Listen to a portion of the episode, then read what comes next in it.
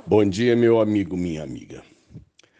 É, passando por aqui ontem, andou despertando alguns, é, algumas concordâncias e alguns questionamentos.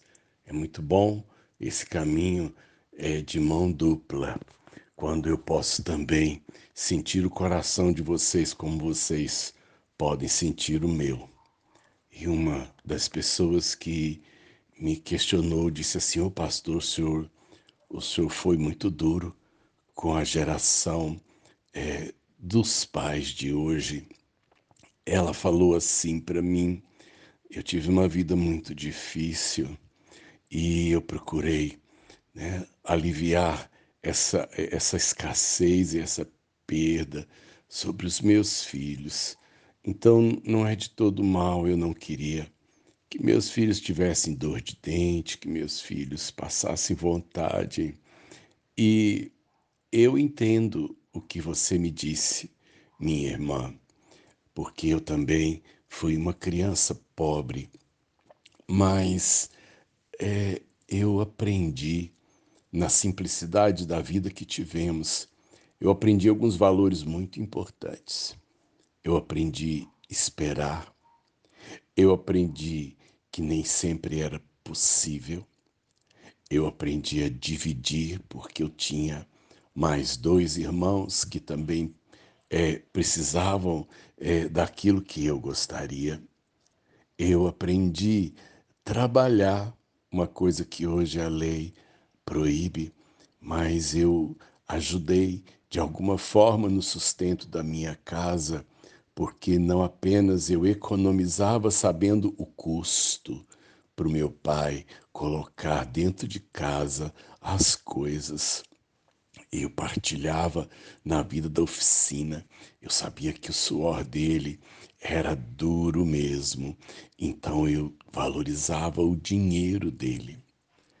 Mas o fato da geração minha, nossa, né, vamos chamar assim, ter ter sofrido a escassez ou ter sofrido as dificuldades, eu creio que nós acabamos por estragar também um pouco os nossos filhos.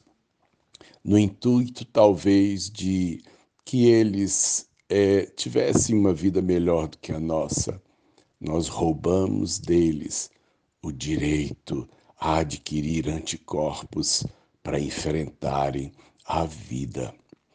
E assim, portanto, essa geração, por nós tão poupada, essa geração hoje fica olhando TV, fica jogando é, é, é, no celular. Essa geração não tem horizontes, não tem perspectivas, mas eles querem apenas que a gente pague as contas, que a gente troque o telefone deles por um mais novo, que a gente os busque e os leve no shopping. E quando a gente dá 50 reais para o lanche, eles olham para a gente e dizem assim: só isso? Assim, meus amados, eu creio que, em parte, o nosso amor estragou a, a, a geração de hoje. A geração de hoje não viveu a geração de hoje não tem garra, a geração de hoje não tem é, é, metas e propósitos. É uma geração que está acostumada apenas a receber e não tem quase nada a oferecer. Eu sei que o cuidado é importante. Eu, eu, eu reconheço que eh, eu precisei e eu me sacrifiquei muito pelos filhos que eu tive. E me sacrifico ainda por outros que Deus me deu pelo coração.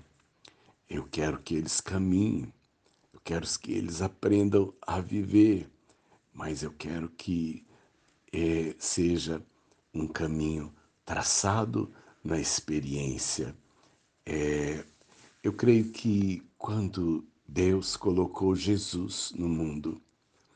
Ele primeiro disse: Esse é meu filho amado. Eu sei, portanto, que Jesus jamais teve dúvidas do amor de Deus por ele. Mas, por outro lado, Jesus enfrentou aquilo que era o seu propósito.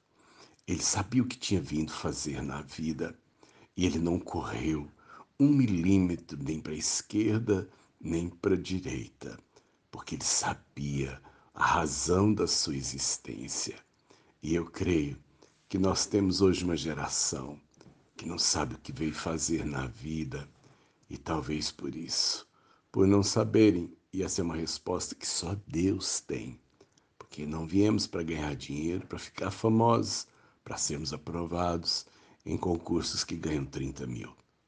Nós viemos por algum propósito divino e só em Deus é que nós temos essas respostas.